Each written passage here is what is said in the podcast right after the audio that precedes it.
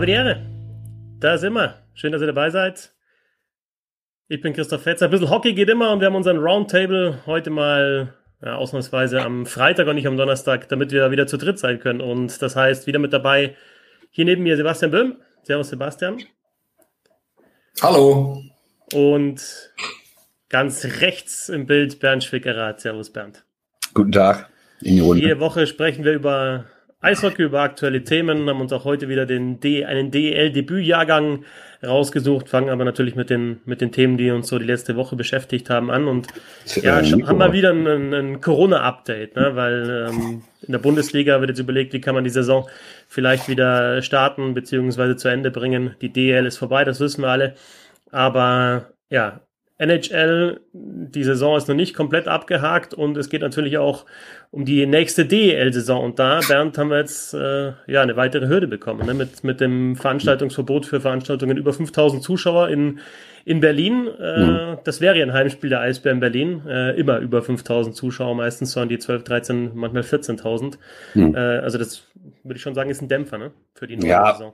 Eben, weil es halt nicht nur eins ist. Ne? Gernot Trübke, DEL-Chef, hat ja vorher gesagt, dass er ähm, theoretisch mit ein paar Geisterspielen leben könnte, wenn halt relativ schnell absehbar ist, dass es keine Geisterspiele mehr geben würde. Aber jetzt bis Mitte, Ende Oktober, da reden wir ja schon über fast zehn Spieltage, also über mindestens fünf Heimspiele.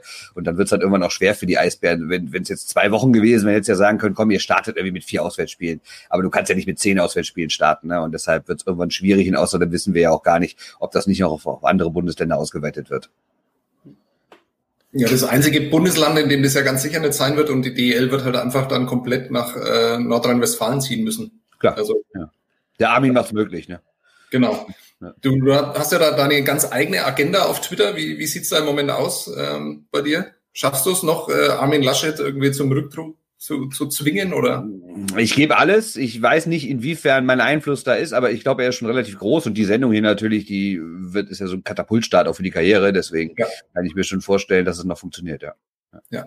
Nee, also was ich tatsächlich ähm, komisch finde und auch in der Bewertung schwierig finde, ist, äh, wie unterschiedlich da im Moment äh, damit umgegangen wird. Also du glaubst irgendwie, hast das Gefühl, dass es alles überstanden ist, gehst raus, am Montag ist äh, Maskenpflicht, ja nicht nur in Bayern, sondern dem Markus machen wir dann immer alles nach. Ähm, und ich sehe kaum Menschen, also so vielleicht 20 Prozent äh, laufen mit einer Maske rum. Ähm, mhm. Dann weißt du, dass in Berlin ähm, der DEL-Stadt ganz sicher nicht so stattfinden wird, äh, wie man sich das wünscht.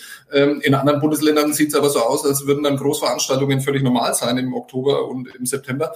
Also äh, ich tue mir ganz schwer mit dem Kommentieren von diesen Wasserstandsmeldungen, weil ähm, irgendwie gefühlt nächste Woche haben wir einen ganz anderen Sachstand wieder und wir reden über ganz andere Dinge. Ähm, es, wir können da leicht drüber reden, andere müssen planen und äh, die DL-Clubs, die haben es im Moment nicht leicht, weil, glaube ich, viele einfach ganz normal planen müssen erstmal und dann eben so von Tag zu Tag mit neuen Problemen konfrontiert mhm. werden, die sie dann irgendwie sehr individuell werden lösen müssen wahrscheinlich. Ich finde es ja auch nachvollziehbar, dass das geplant werden muss. Ne? Also ich meine, das sind alles Unternehmen, die müssen schauen, was, was könnte passieren, was, auf was müssen wir uns einstellen. Ich finde es auch bei der Bundesliga bis zum gewissen, gerade im Fußball, nachvollziehbar, dass die jetzt schauen, okay, wie könnte es weitergehen. Ich finde halt nur, es darf halt nicht auf dem Rücken der Gesellschaft ausgetragen werden. Und äh, in der Bundesliga ist momentan, finde ich, ein bisschen abstrus. In der, in der DEL, da weiß man, erstens hast du natürlich noch den Zeitpuffer, also einfach ein paar Monate noch Zeit. Ne? Andererseits, ähm, das dazu kommt, ist, dass vielleicht nicht ganz so viele Zuschauer im Stadion sind. Äh, trotzdem, ja, hast du halt dann einfach so, also klare Entscheidungen. Du hast bis, äh, ja, bis, bis zu einem gewissen Zeitpunkt halt nicht die Möglichkeit, in Berlin zum Beispiel ein, ein DL-Spiel durchzuführen unter normalen Umständen und trotzdem, ja, es ist alles noch für mich so ein bisschen so surreal. Also irgendwie ist es, glaube ich, dann so immer noch im, Hinter, im Hinterkopf die Hoffnung, äh, dass es doch dann irgendwann vorbei sein könnte und ganz normal weitergeht, ne? Ja, ich habe vor allem so ein zeitliches Problem. Also wir haben jetzt, äh, was haben wir heute, den 24. April. Ähm, gefühlt ist bei mir August irgendwie. Weil, ja. weiß nicht, also ich habe kein Zeitgefühl mehr und denke schon immer sehr viel weiter, äh, als diese sehr langsame Zeit tatsächlich. Das zeichnet dich ja generell aus, ne? Ja. Ja. ja. Aha, gut, wunderbar. Ja, dann red doch du was Schlaues da. ich kann nichts Schlaues erzählen, was soll ich sagen? Ehrlich gesagt. Ja. Ja, also zu dem Thema finde ich, ist es wirklich schwer. Ich meine, wir sind ja ähm, alle als Journalisten tätig und äh, werden auch dafür bezahlt, irgendwie Meinungen zu vertreten. Ich bewundere aber im Moment die Kollegen, äh, die das jeden Tag so mit dem mit der vollen Überzeugung machen. Maskenpflicht ist äh, schlecht, äh, ist gut, äh, wie auch immer. Also ich tue mir da wahnsinnig schwer, da immer eine klare Meinung dazu zu finden. Und das ist mit der mit der DFL übrigens genau das Gleiche. Also da, da kann man ja auch äh, ganz trefflich äh, stundenlang darüber diskutieren, ähm, über das Verhalten der DFL, was da gut ist und was angemessen ist. Was ich seltsam finde, ist, ähm, warum eigentlich nie darüber diskutiert wird, also äh, warum die DFL diese Sonderrolle überhaupt bekommt. Also das ist was, was äh, mir nicht eingeht, äh, ist aber auf dem Kanal, Kanal fehl am Platz, weil Eishockey wird ja schon, ja, ja, aber äh, trotzdem musst du das ja, ich meine auch. Money makes the world go round. Ja, aber der, der Wirtschaftszweig äh, Fußball ist ja gar nicht so groß. Der wird zwar als riesig dargestellt, aber im Vergleich zu anderen Wirtschaftszweigen ist er ja immer noch sehr, sehr klein. Ja, und dann kann man auch darüber diskutieren, wie ein noch sehr viel kleinerer Wirtschaftszweig wie die Basketball-Bundesliga, warum die überhaupt nicht trainieren dürfen. Also ganz und gar nicht bisher, kein bisschen. Mhm. Und ähm, aber wie gesagt, da kann man schon lange drüber diskutieren und ist natürlich auch hier fehl am Platz, weil beim Eishockey äh, sind ja die, die guten Jungs in dem, in dem bösen Spiel, die ja von vornherein gesagt haben, um die Gesellschaft zu retten, ziehen wir zurück wir wollen keine Omas auf dem Gewissen haben, äh, was ich. Was soll das, das war ganz interessant, weil ich weiß nicht, ob ihr ihn schon gehört habt. Die Deutsche Eishockey-Liga hat ja seit dieser Woche auch einen eigenen Podcast und äh, bei der ersten Ausgabe war ja Franz Reinl zu Gast, der natürlich gar nichts mit der Deutschen Eishockey-Liga zu tun hat, was ich ein bisschen komisch fand, aber gut. Und ähm, was ich trotzdem interessant fand, dass er da gesagt hat, dass ähm, ich weiß nicht, ob er das im Vergleich zu anderen Sportarten meinte oder ob er meinte, das deutsche Eishockey im Verhältnis zum internationalen. Auf jeden Fall war ja die deutsche Eishockey-Liga so ziemlich die erste nach der österreichischen weltweit, die ihre Saison, ihre Saison komplett eingestellt hat. Und dann gab es auch schon kritische Stimmen, was macht ihr denn viel zu früh und bla bla bla. Und drei Wochen später standen dann als die visionären Helden da. Ne? Und er sagt ja auch so, dass man, dass er gerade viel Lob erfahren würde und auch andere Sportarten würden sich ständig aufs Eishockey beziehen und sowas. Ne? ist natürlich die Frage, ob das jetzt irgendwie so ein Schulterklopfen ist, für das man sich nichts kaufen kann oder ob das langfristig dann wirklich vielleicht irgendwie mal der Sportler noch helfen kann, dass sich der ein oder andere Politiker oder sonstige Entscheider mal daran erinnert, ach, damals das Eishockey ist ja mit gutem Beispiel vorangegangen. Ne? Ja. ja, aber also war natürlich auch perfektes Timing jetzt für die DEL. Ne? Einerseits, also die, die Hauptrunde war halt, als das Ganze wirklich ja. dann komplett aktuell geworden ist, war die Hauptrunde halt gerade vorbei. Ähm, du warst doch noch nicht in den Playoffs drin. Ne? Ich weiß nicht, was passiert wäre, ob man sich so leicht getan hätte, wenn schon meinetwegen die, die ersten Spiele der ersten Playoff-Runde schon gespielt werden oder schon eine Mannschaft ausgeschieden zum Beispiel und, äh, und andere noch drin. Und dann hast du halt immer noch, äh, äh, wie wir wissen, äh, das Thema, dass das halt einfach normalerweise finanziell normalerweise mit, mit der Hauptrunde halt kalkuliert werden sollte, mhm. dass halt dann keine, nicht, äh, keine TV-Einnahmen beziehungsweise nicht so viele verloren wie, wie zum Beispiel im, Bunde, im, im Fußball in der Bundesliga. Also ähm, ja, aber trotzdem kannst du natürlich, wenn du das als DL gut vermarktest, dann äh, kannst du es natürlich so darstellen, dass, dass sie die Vorreiterrolle hatten. Ja, ja, aber ich meine, wir alle wissen, dass das nicht passieren wird. Also ich mag deinen Optimismus in der Sache, Bernd, aber ähm, mit Eishockey wirst du nie Wahlen gewinnen können. Also naja, natürlich nicht. Insofern, äh, also ich kann mich noch gut daran erinnern, Markus Söder, letzter Auftritt irgendwie, da hat er versucht, hier den CSU-Kandidaten in Nürnberg, es war noch in der Zeit, als es völlig unmöglich war, dass ein CSU-Kandidat gewinnt, jetzt ist es ja tatsächlich passiert, als die vor dem Spiel ihren Auftritt hatten, Markus Söder wollte den dann halt pushen und es gab halt ein, ein äh, Five-Konzert, das sonst nur Jasin Elis und David Wolf dann halt bekommen in der Arena. Äh, also Und Pichacek, wenn er mal kommen darf. genau. Wer? Pichacek. Also, ah, kennst, du nicht, ja. kennst du nicht, okay. Könnte der Pichacek nicht für die CSU antreten? Wäre das nicht eine Sache für euch? nee, es ist ja vorbei. Also diese Erfolgsgeschichte der SPD ist ja vorbei. Es, äh, ja. In Nürnberg wir CSU.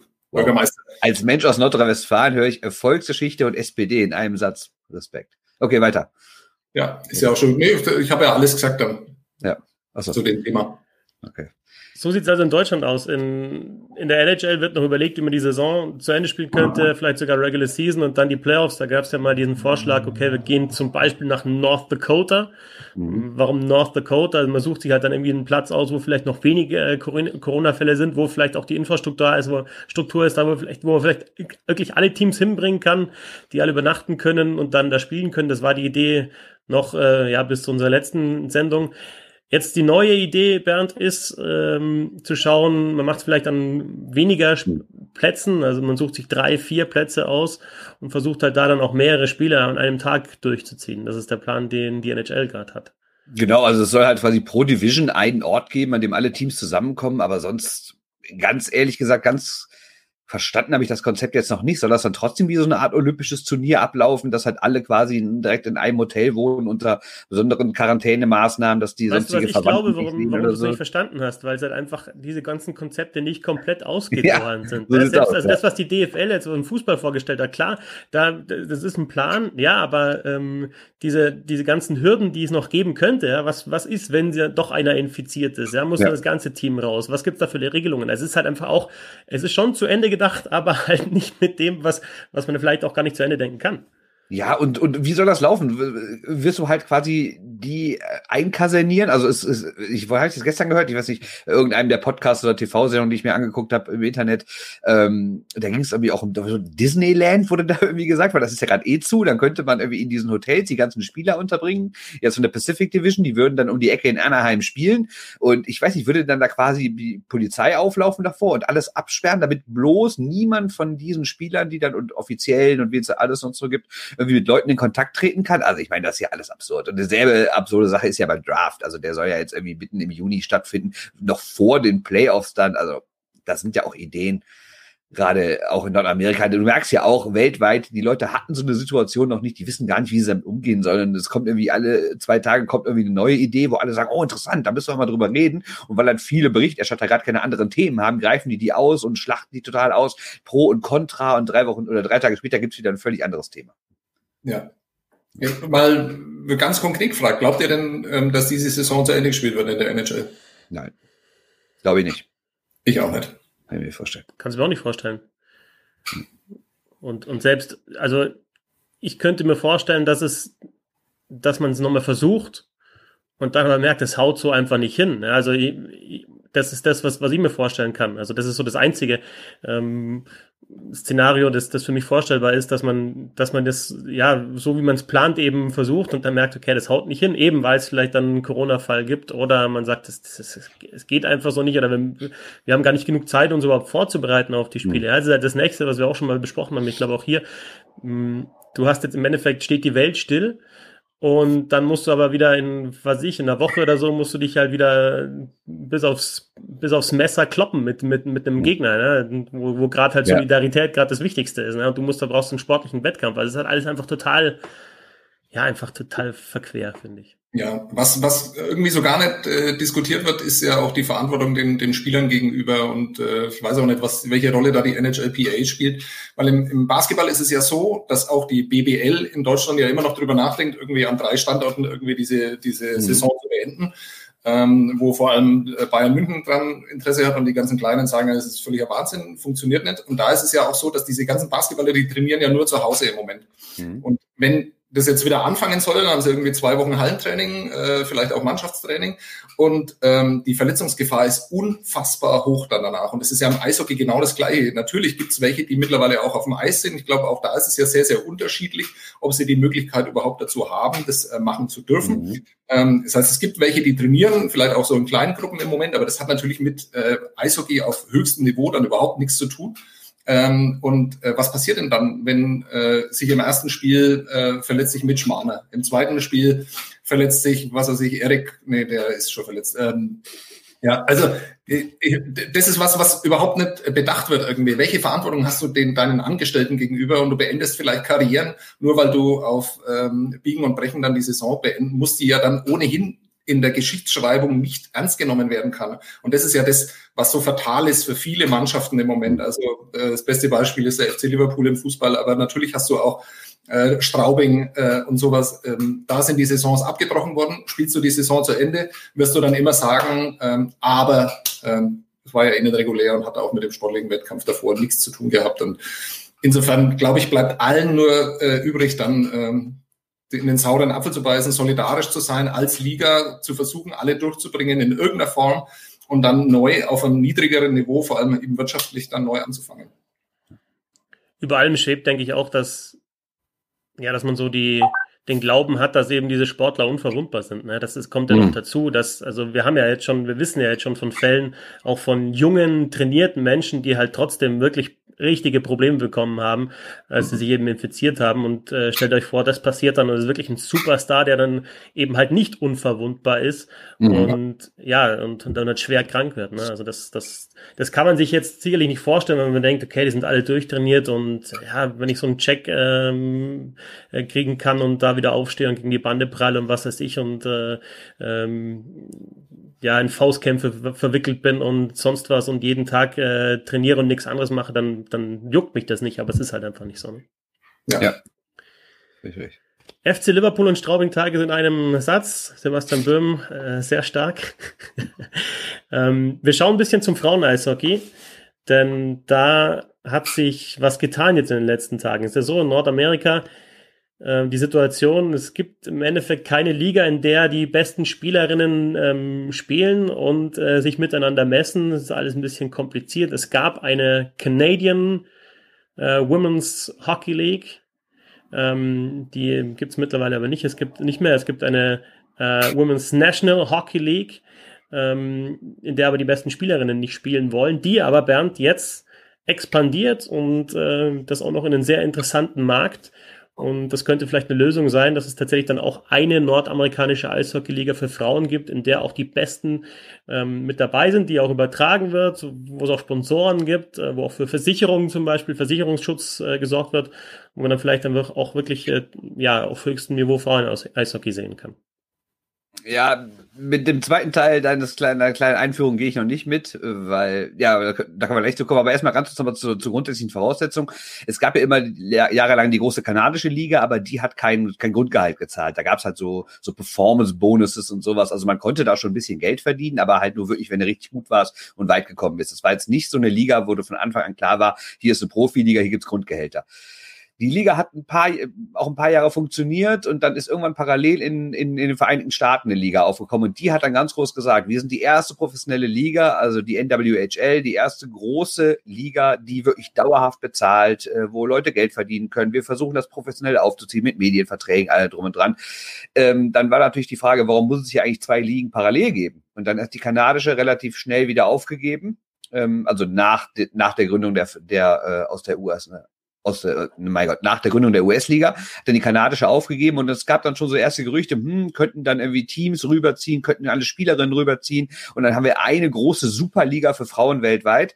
Ja, hat nicht ganz geklappt. Nämlich erstens sind die kanadischen Teams nicht rübergezogen und zweitens haben wir somit die besten Spielerinnen der Welt, ungefähr 200 geht man von aus, äh, boykottiert, haben gesagt, das, was wir aktuell erleben, ist nicht wirklich äh, das, was wir wollen. Wir wollen, wie du gerade schon gesagt hast, einen vernünftigen Versicherungsschutz, wir wollen höhere Gehälter, wir wollen eine Vermarktung. Und am liebsten würden sie natürlich das alles unter dem Dach der NHL, der Männerliga haben. Sowas gibt es ja in anderen Sportarten, zum Beispiel den Basketball, dass die NBA auch die WNBA gegründet hat. Und sowas sollte halt auch im Eishockey geben. Die NHL hält sich da aber noch raus. Und deshalb versucht jetzt die NWHL, also die US-Frauenliga, selbstständig zu expandieren und hat unter anderem dieser Woche ein Team in Kanada, nämlich in Toronto, installiert. Ob das dann direkt der Weisheit letzter Schluss ist, wage ich mal zu bezweifeln. Denn nach wie vor sagen die ganzen Topspielerinnen, wir boykottieren das immer noch. Wichtig wäre da die, die Players Association, die es ja auch bei den Frauen dann gibt, äh, an Bord äh, zu bekommen, mhm. wo halt auch die besten Spielerinnen organisiert sind. Ähm, ja, wie, wie schätzt du da die Chancen ein? Sebastian, willst du, soll ich? Ich kann dazu nichts sagen. Ich habe ja keine Ahnung davon. Achso, achso, okay. Ich habe in den letzten Tagen ein bisschen mehr dazu noch recherchiert, weil ich ja einen Tag einen Artikel drüber schreibe. Äh, ja, ich schätze die Chancen relativ klein ein, weil ähm, das Tischtuch ist so ein bisschen zerschnitten. Ne? Es gibt ja, so Hillary Knight kennen wir ja, eine der größten Stars des internationalen Eishockeys. Die hat die NWHL vor, vor ein paar Monaten mal als Beer League bezeichnet. Ähm, also es gibt da mittlerweile so, so, so einen grundsätzlichen Streit. Auf der einen Seite halt diese US-Liga, die natürlich vieles richtig machen will, der aber natürlich die Struktur fehlt. Es fehlt an Geld, es fehlt an Sponsoren, es fehlt an Medienaufmerksamkeit, es fehlt an großen Hallen, es fehlt an Kooperationen mit größeren Clubs. Klar, einzelne, das Team aus Boston, das Team aus Buffalo und sowas, die hatten dann mal eine Kooperation mit dem örtlichen NHL-Team. Auch das aus Minnesota, das neu gekommen ist. Aber manche von diesen Kooperationen sind wieder ausgelaufen, andere existieren wohl, was man so hört, eher nur ein bisschen auf dem Papier. Dann haben die mal so naja, hier da mal den gleichen Sponsor oder dürfen mal die gleiche Halle benutzen, aber es ist nicht so zu vergleichen, als wäre das so ausgeprägt, wie es in, beim weiblichen Basketball jetzt ist, wo wirklich die Profiliga eine richtig gut funktionierende Liga ist. Ähm, Ja, und auf der einen Seite, auf der anderen Seite hast du halt diese Spielergewerkschaft, die ja ganz klar sagt, so wie ihr jetzt strukturiert seid, reicht uns das nicht. Ja, bei euch gibt's Gehälter, aber die sind uns zu niedrig. Ja, bei euch gibt's eine Versicherung, aber nicht die, die wir auch haben wollen. Und ähm, so kann das alles nicht weitergehen. Und euer Wettbewerb, wie Hillary Knight sagt, ist halt nicht der der besten Spielerin der Welt, sondern ist halt eine Bierleague. Deshalb hat diese Gewerkschaft ja auch eine eigene Spielrunde organisiert. Und die haben quasi so eine Tour gemacht, die Dream, äh, Dream Gap Tour heißt das, glaube ich, sind durch verschiedene Städte gereist und teilweise vor ausverkauften Hallen gespielt, so um so Showspiele zu machen. Ähm, und wir erinnern uns ja auch dran, dass ja ein paar Spielerinnen jetzt beim, beim All-Star-Game der NHL auch aufgetreten sind und haben da dieses 3 gegen 3 Spiel gemacht. Das waren ausschließlich Spielerinnen aus dieser Gewerkschaft. Da war keine einzige bei, die in der Liga spielt. Das heißt, die, die, die, die Stimmung zwischen diesen beiden Gruppen ist nicht so, dass man irgendwie sagt, wir wollen uns annähern und zusammen was tun, sondern die stehen sich wirklich konträr gegenüber. Einer der größten Streitpunkte sind, sind zum Beispiel die nachrückenden College-Spielerinnen. Da hat einerseits die Liga Briefe verschickt an alle College-Spielerinnen, kommt zu uns in die Liga, macht unsere Liga besser, wir brauchen guten Nachwuchs. Dann hat andererseits aber die Spielergewerkschaft an diese College-Spielerin so einen Link verschickt und so Videoseminare gemacht. Geht nicht in die, also sie haben nicht explizit gesagt, geht nicht in die Liga. Aber die haben schon gesagt, kommt zu uns und, und, und werdet irgendwie Teil dieser Bewegung hier, die, die, die, die für langfristig gute Sachen kämpft. Und ich kann mir nicht vorstellen, dass das irgendwie jetzt äh, sich in den nächsten Monaten auflösen wird. Ja, andererseits, dieses neue Team aus Toronto hat ein paar Spielerinnen, die aus der Gewerkschaft sind, verpflichtet, die jetzt künftig für dieses Team spielen. Auch andere aus der Gewerkschaft sind verpflichtet worden von, von, von ein paar Teams aus der Liga. Aber ich glaube trotzdem nicht, dass das irgendwie jetzt das große Umarmen gibt äh, und irgendwie die, diese Gewerkschaft sagt, okay, nur weil ihr jetzt ein Team in Toronto habt und vielleicht nächstes Jahr auch noch eins in Montreal oder sowas, werden wir jetzt unseren, unseren grundsätzlichen Standpunkt aufgeben und euch irgendwie keine Ahnung, und mit euch zusammen jetzt irgendwie in eine glückliche Zukunft über den Regenbogen reiten. Ne? Kann ich mir nicht vorstellen.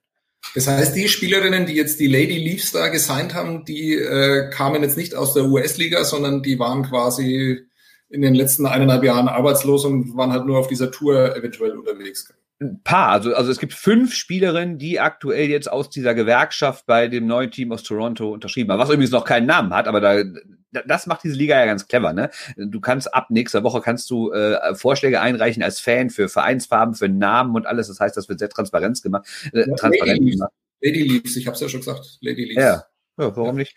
Und äh, die Trikots von den anderen Teams konnten zum Beispiel auch von den Fans mal gewählt werden. Das heißt, diese Liga versucht natürlich schon da was zu machen, wenn wir überlegen, dass sie ihre Spiele auch umsonst bei Twitter oder bei Twitch oder sowas äh, anbietet. Also die hat schon Ideen, um sich zu vermarkten, aber es fehlt halt einfach an Geld und es fehlt halt an Sponsoren. Wenn man zum Beispiel sieht, dass die ja in kleinen Hallen spielen, ähm, in, teilweise in den Trainingshallen der NHL-Teams, die irgendwie nur so eine Tribüne haben. Also ich meine, da haben deutsche Oberligisten größere Hallen und mehr Zuschauer. Ne? Also das ist natürlich alles jetzt nicht ausgegoren und solange sich das nicht ändert und da nicht so eine grundsätzliche professionelle Struktur reinkommt, werden die Top-Spielerinnen der Welt auch nach wie vor äh, nicht in dieser Liga spielen.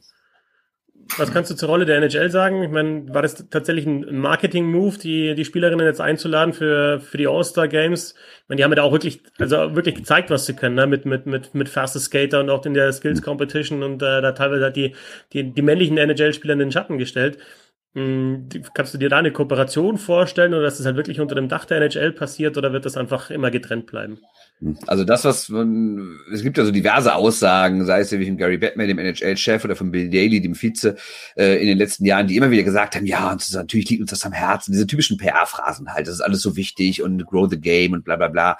Aber ähm, im Endeffekt wollen sie nichts machen, weil sie sind immer auf dem Standpunkt, solange es eine Profiliga gibt, werden wir keine eigene gründen und die, die existierende also verdrängen. Ne? Falls irgendwann mal, nehmen wir mal an, nach der kanadischen Liga würde auch die US-amerikanische Liga jetzt irgendwann aufgeben und es gäbe dann keine Profiliga mehr für Frauen, dann könnte sich die NHL angeblich vorstellen, da selber aktiv zu werden. Aber solange es was gibt, will man mit so einer Liga nicht in Konkurrenz treten. Und ich glaube, solange ist das alles PR-Moves. Klar, die laden da die Spielerin ein, die haben irgendwie auch mal 100.000 Dollar überwiesen an diese neue Liga, aber ich meine, was sind denn 100.000 Dollar? Ne? Also Conor McDavid verdient 100.000 Dollar an drei Tagen. Ne? Also äh, es ist absolut absurd zu sagen, dass das ein, dass, dass ein Business, was irgendwie viereinhalb Milliarden Dollar im Jahr umsetzt, dass das sich irgendwie verbiegen würde, um 100.000 Dollar an eine andere Liga zu überweisen. Ne? Also ich glaube, das ist noch alles PR.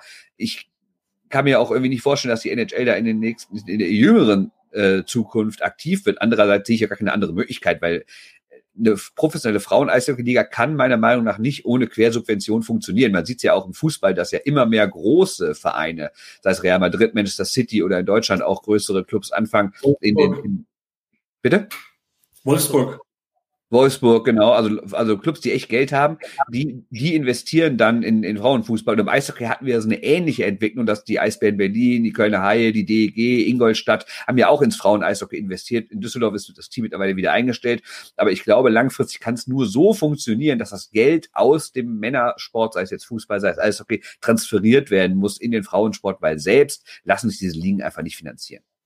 Was ich wahnsinnig spannend finde jetzt in dieser Zeit ist generell, und das ist nicht nur aufs Eishockey bezogen, dass die positiven Meldungen, dass die eigentlich fast ausschließlich in irgendeiner Form mit einer Trainerin, mit einer Spielerin mhm. oder sonst, äh, irgendeiner Frau, die im, im, im Sportbusiness ähm, aufsteigt, befördert wird, ähm, zu tun haben. Also wir haben eine Fußballtrainerin, die Sportfreunde Lotte über, mhm. über ähm, Imke Hübenhaus heißt die Dame. Hübenhaus, ja.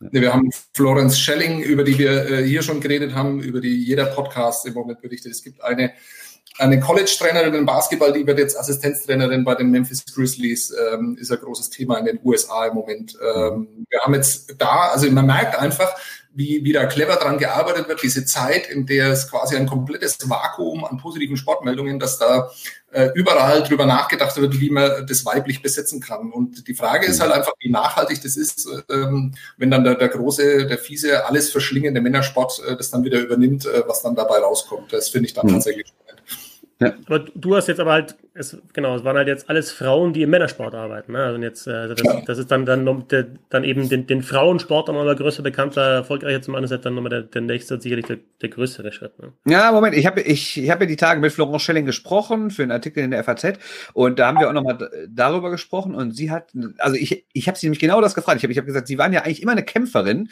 für das Frauen-Eishockey. Und jetzt verlassen sie aber das Frauen-Eishockey, gehen zum Männersport. Glauben sie, dass das trotzdem positiv sein kann? Sie hat gesagt, ja, das hört sich natürlich auf den ersten, ersten Blick klingt das ein bisschen komisch. Ich verlasse quasi den Frauensport, wechsle zum Männersport und glaube trotzdem, dass es dem Frauensport helfen wird. Und sie sagt, erstens mehr Aufmerksamkeit und außerdem auch vielleicht eine Chance oder, oder, oder eine Option, so Licht am Horizont für junge Spielerinnen, die sich denken, soll ich das überhaupt machen? Ich kann ja mit meinem Sport eigentlich gar kein Geld verdienen. Aber jetzt wissen sie, dass ich vielleicht nicht im Laufe der aktiven Karriere Geld verdienen kann damit sonderlich viel. Aber es gibt mittlerweile eine Option nach der Karriere durch die Karriere Geld zu verdienen im Männerbereich. Und das könnte dann das Frauen-Eishockey auch, auch fördern. Ist vielleicht ein bisschen verklärt aus ihrer Sicht, aber ganz doof finde ich den Gedanken nicht. Willkommen zu unserer wöchentlichen Serie zum DL-Debütjahrgang. Wir haben jetzt ja Woche für Woche immer einen Jahrgang durchgesprochen, also eine Saison, in der die Spieler ihre ersten DL-Partien bestritten haben.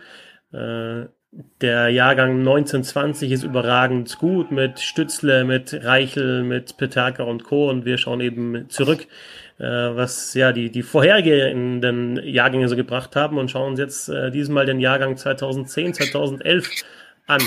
Das sind die Spieler, die, die dann auch sich länger gehalten haben im deutschen Eishockey, die in der Saison 2010, 2011 ihr DEL-Debüt gegeben haben. Yassin Elis für die Thomas Sabo Ice Tigers.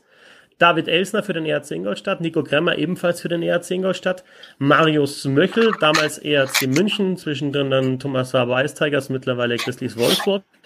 Matthias Niederberger, Debüt für die Düsseldorfer AG. Jetzt Eisbären Berlin ab nächster Saison. Toni Ritter, Adler Mannheim und Pascal Zerressen, Krefelds Pinguine. Also das sind die Spieler, die dann auch tatsächlich ja mehrere hundert Partien gemacht haben in, in der DEL und Nationalmannschaft möglicherweise gespielt haben. Ja, ähm, Bernd, gibt's Gibt es eine andere Nummer eins? Wir fragen ja auch immer auf Twitter, rankt diesen Jahrgang, sagt uns, wer ist 1, 2, 3, was die erfolgreichste Karriere anbelangt. Gibt es eine andere Nummer eins als Yassin Elis in dem Fall, Bernd?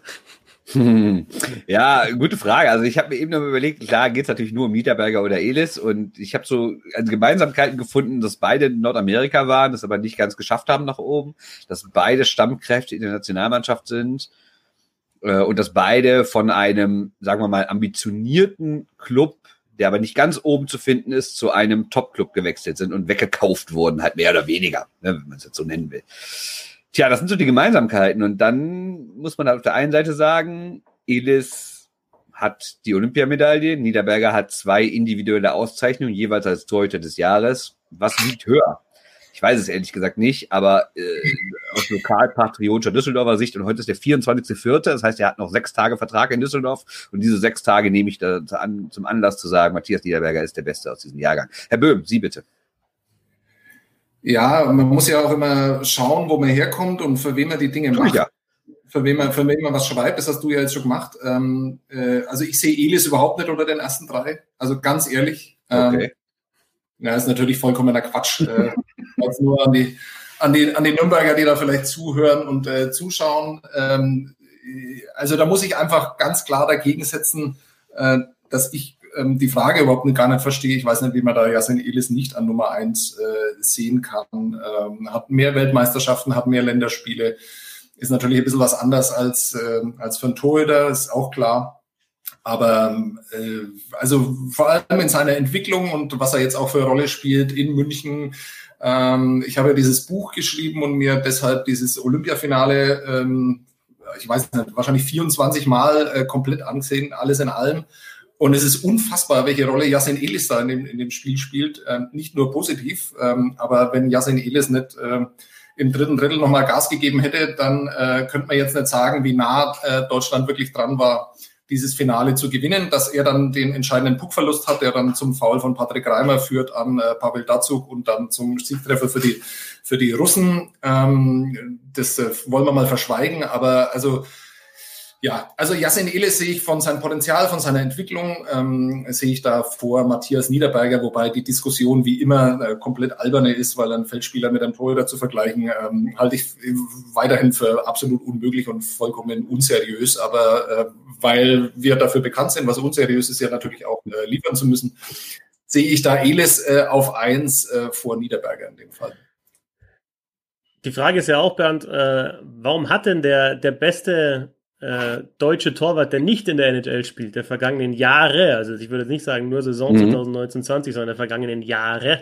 Klar, auch da kann, kann Sebastian gleich wieder Deutle zwischenschreien, aber ähm, also jetzt gerade, wenn man die, die Saison 1920 sich anschaut, hat sich Niederberger da schon, glaube ich, nochmal ähm, noch erhoben über die anderen. Warum hat denn der keine Olympia-Silbermedaille? Also er hat zwei Weltmeisterschaften gespielt 2018, 19, er war zweimal Torwart des Jahres, wie du schon gesagt hast, aber er war halt äh, Olympia 2018 nicht mit dabei.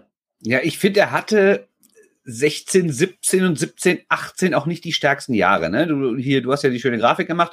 15, 16 war er Torhüter des Jahres. Da war er noch relativ jung, kam relativ überraschend in so eine DEG-Mannschaft, die zwar im Jahr davor mit Tyler Vescarani auch einen überragenden Torhüter hatte, aber die irgendwie naja, trotzdem noch so ein bisschen Underdog war. Im, unter Vescarani war sie ja relativ überraschend überhaupt nur ins Halbfinale gekommen. Hat ja niemand mit gerechnet und auch im Jahr danach haben wir gedacht, hm, naja, ob sie es dann wieder was schaffen werden. Und da kam dann wieder dieser starke junge Niederberger, der sich damals gegen den langzeitverletzten Bobby Göpfert durchgesetzt hat. Und das war alles so aufregend und groß. Und dann kamen aber zwei Jahre, in denen die DEG dachte, den nächsten Schritt zu machen, sich jetzt dauerhaft da oben zu etablieren. Und dann, ich weiß nicht, ob es an ihm, ob es mit dem Druck nicht lag, ob es an den Vorderleuten lag, ob er auch einfach eine schlechte Saison hat. Da kann ja auch mal sein, dass man sportlich einfach nicht gut drauf ist. Ähm, auf jeden Fall hat er keine zwei guten Saisons gehabt. Also ich habe jetzt die Daten nicht genau im Kopf, aber ich meine, da stand bei den Gegentoren auch eher eine drei vorne. Und deswegen war es auch völlig berechtigt, dass er nicht mit zu den Olympischen Spielen gefahren ist, weil er halt andere äh, wie so ein äh, wie so ein Austin Birken einfach besser waren. Und so ein Endras war ja, glaube ich, Nummer zwei. Und ich weiß ja, wer war, wer war der dritte Torwart? Stehe ich gerade irgendwie am Schlauch. Wer war noch dabei? Wisst ihr das noch? Pielmeier, oder? Pielmeier kann sein. Ja, auf jeden Fall waren das, waren die drei auch einfach damals besser als Niederberger, muss man ganz klar so sagen. Und er ist verdient nicht mit zu Olympischen Spielen gefahren. Aber seitdem hat er sich halt echt gut entwickelt und ähm, ist meiner Meinung nach wirklich der beste Torwart der Liga. Ja, das recht 2,94 war 16-17 der Gegentorschnitt und 3,07 war 17-18 ja. der Gegentorschnitt ja. und jeweils dann keine, ähm, keine Playoff-Teilnahme. Und 17-18 war er, er hat 22 Spiele gemacht. Ja, da war er auch nicht so die, die, die, ganz, die, die ganz klare Nummer eins. Ne? Das ist ja jetzt genau. aktuell genau. so. Da sagt er auch immer wieder, dass er möglichst viele, ähm, ja, viele Spiele braucht, um halt eben auch seine Leistung zu bringen. Also keiner, der sagt, ja, ich brauche meine Pausen, sondern eigentlich eher seinen Rhythmus. Das ist zumindest seine Aussage. Ja. Ich meine, kennt man ja von vielen Goalies, aber er hat auch schon mal gesagt, am liebsten mache ich jedes Spiel. Ne? Also. Ja.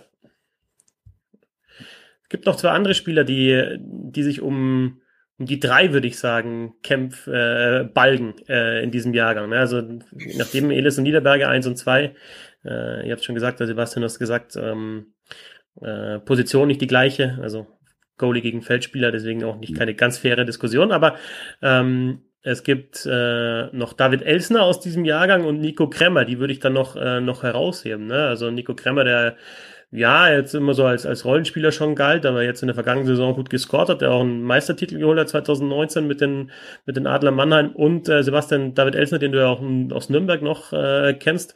Äh, Power Forwards, ähm, der aber jetzt auch ja, zweimal in Folge zweistellig getroffen hat, also jetzt auch ganz gut gescored hat und ich finde, sich richtig gemacht hat. Ja, also mh, immer schwierig als Journalist äh, sowas zu sagen, aber ich bin so kleiner Fan von David Elsner, von seiner Entwicklung auch in Ingolstadt. Ähm, in, in Nürnberg hat er damals angedeutet, was er kann und er hat auch angedeutet, warum er äh, damals gedraftet worden ist, glaube von Nashville, richtig? Ähm, ja. Was viele dann nicht so verstanden haben, weil er sich ja nicht gleich in der DL hat durchsetzen können und äh, aber ich glaube, da war eben auch ein, ein persönlicher Reifeprozess von Löwen, also vielleicht ein charakterlicher Reifeprozess, ohne ihm jetzt da zu nahe treten zu wollen. Er war, sagen wir es mal so, er war unterhaltsam damals, äh, vielleicht etwas äh, zu selbstbewusst äh, und hat dann zumindest in Nürnberg nicht so wirklich seine Rolle gefunden. Aber er hat so alle paar, paar Spiele hat er mal gezeigt, ähm, dass er es krachen lassen kann, also vor allem an der Bande. Er hatte damals schon angedeutet, dass er einen sehr, sehr guten Schuss hat. Äh, und also ich schaue ihm heute sehr, sehr gern zu, ist einer, der der anderen Mannschaft auch unter die Haut gehen kann und der sich wirklich äh, fantastisch entwickelt hat. Und es zeigt halt einfach äh, diese alte Regel, dass es bei Power Forwards ein bisschen länger dauert. Und zu Nico Kremmer kann ich sagen, dass ich in der Zeit, als man noch äh, vor den äh, Fernsehern saß und äh, und mit seinem Handy abgefilmt hat und das dann auf Twitter gestellt hat, ich meinen ersten großen Twitter-Erfolg, weil er, glaube ich, in irgendeinem Länderspiel mal ein absolut sensationelles Tor, ich habe es gerade versucht nochmal zu finden, ich finde es aber nicht mehr, äh, geschossen hat, wo er mal gezeigt hat, was der auch technisch drauf hat, ähm, ist halt einer, der natürlich, je nachdem, welche Rolle er dann spielt in den Mannschaften, äh, wie jetzt da eben in Mannheim, wo er wirklich auch nicht der Einzige ist mit einem Namen, ähm, wo man, wenn man so böse draufschaut, denkt man ja, naja, das ist der Kandidat äh, für die Tribüne, aber ganz anders. Ne? Also der hat sich ja da wirklich auch nochmal durchgebissen und äh, auch ähm, zum Zeitpunkt, wo man das nicht mehr so hat erwarten können, nochmal eine ganz andere Rolle sich dann da spielt. Also ähm, da würde ich mir sehr schwer tun, da einen, ähm, also welchen von beiden ich da unter die ersten drei setzen würde.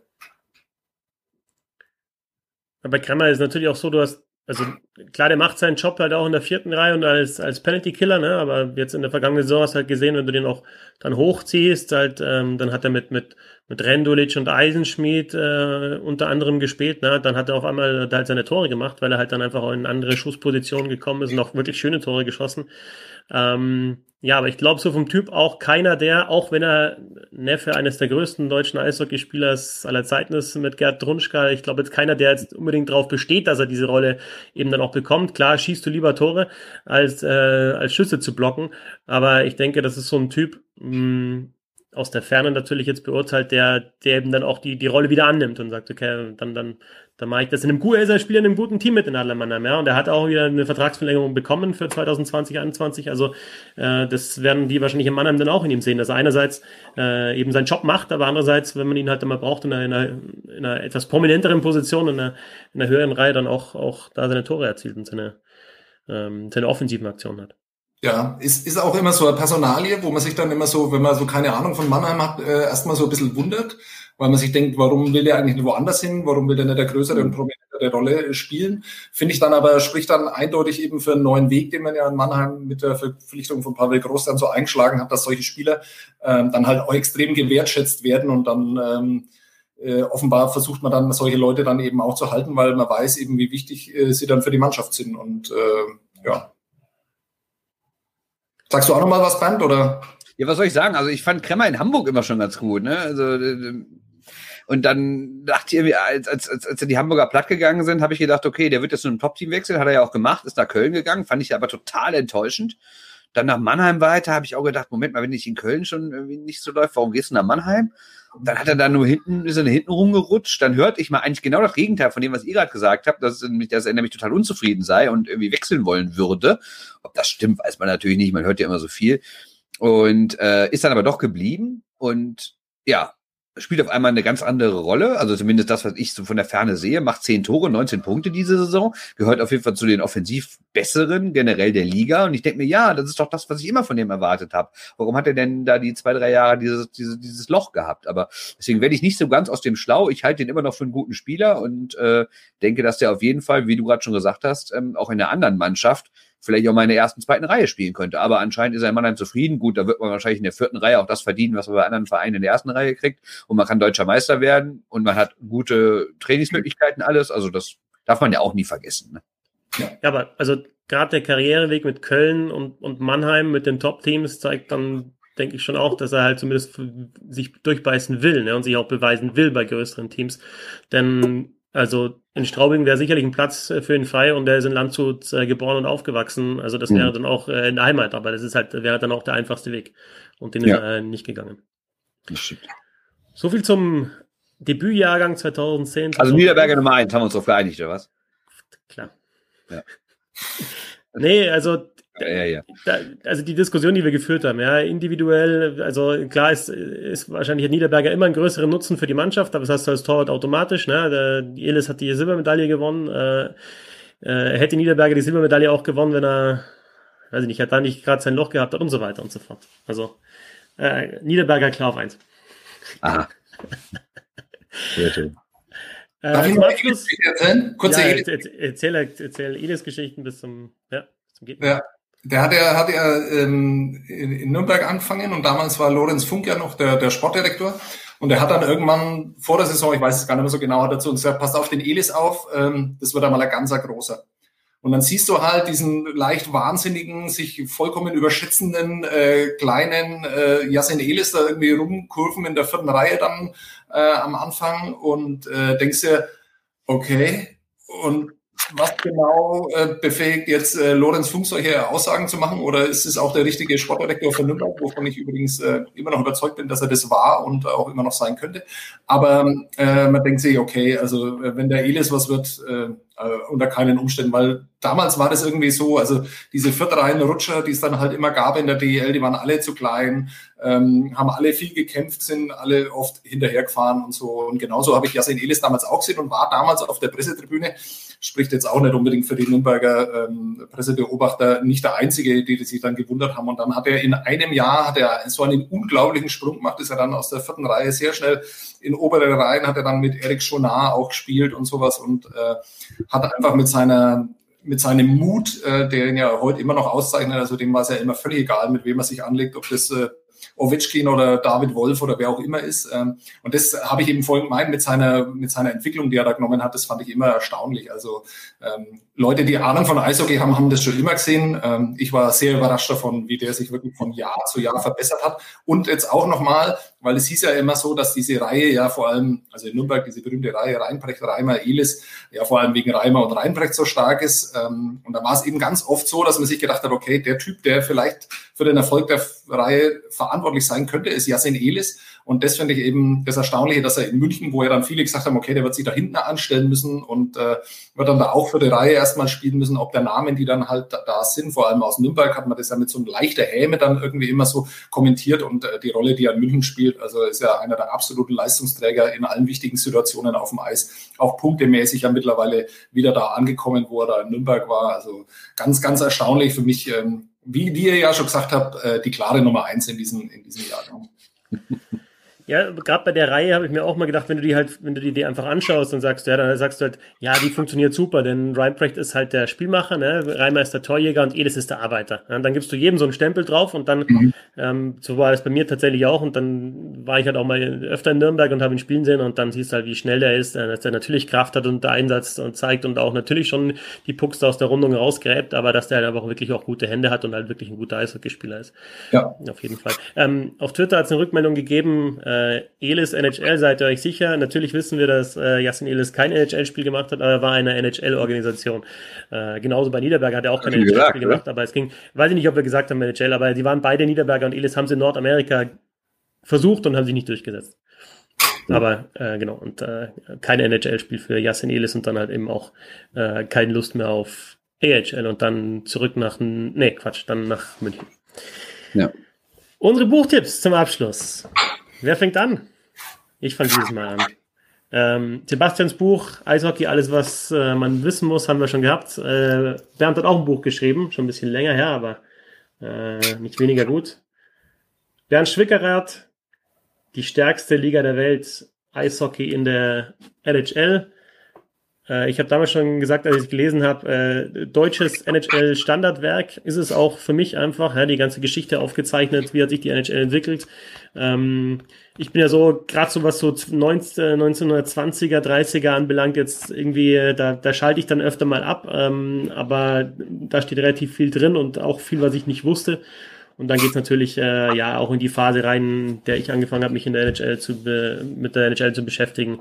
Die 90er Jahre, die ganzen, ganzen Expansions. Äh, Interviews mit aktuellen Spielern und Trainern hinten noch drin. Äh, ein Schinken äh, sind 346 Seiten. Äh, auf jeden Fall gehört in jedes Bücherregal eines Eishockey-Fans. Die stärkste Liga der Welt von Bernd Schwickerath.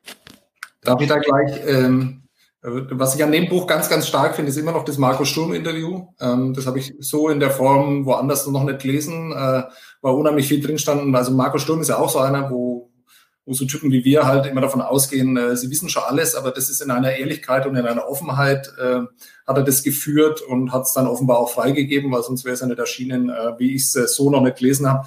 Ganz, ganz starke Momente in diesem Interview, äh, in einem sehr guten Buch, äh, für mich der Höhepunkt. Ähm, wenn man über die 20er ganz viel erfahren hat von Bernd Schwickerath, kann man hier ganz viel über die 70er erfahren in der NHL. Das heißt, The Game Can't Riden gilt als eines der besten äh, Sportbücher aller Zeiten, unabhängig von der Sportart.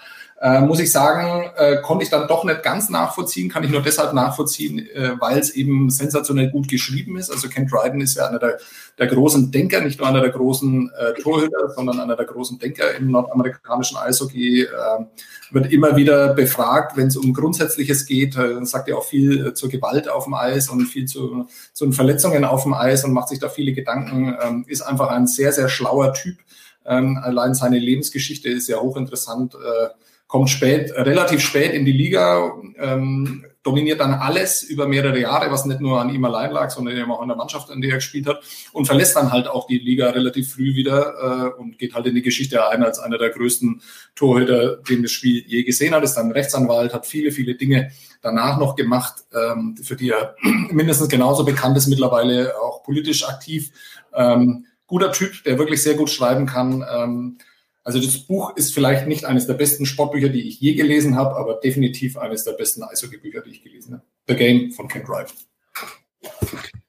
Ja, dann ähm, fasse das hier zusammen. Ich meine, wir sind uns einig, dass ein Torhüter in unserem aktuellen Jahrgang der beste ist. Du hast einen Torhüter vorgestellt, also stelle ich auch noch einen Torhüter für. Das kennt ihr wahrscheinlich auch alle, aber wir reden ja immer so oft über ähm, die NHL und jetzt müssen wir aber mal über die KHL reden, denn Bernd Brückler äh, hat dieses schöne Buch geschrieben, This is Russia. Das ist jetzt schon ein paar Jahre her und äh, ein paar Jahre alt und die meisten werden es wahrscheinlich auch kennen. Viele werden schon zu Hause haben, aber ich habe es trotzdem nochmal ausgepackt, weil ich es halt großartig finde.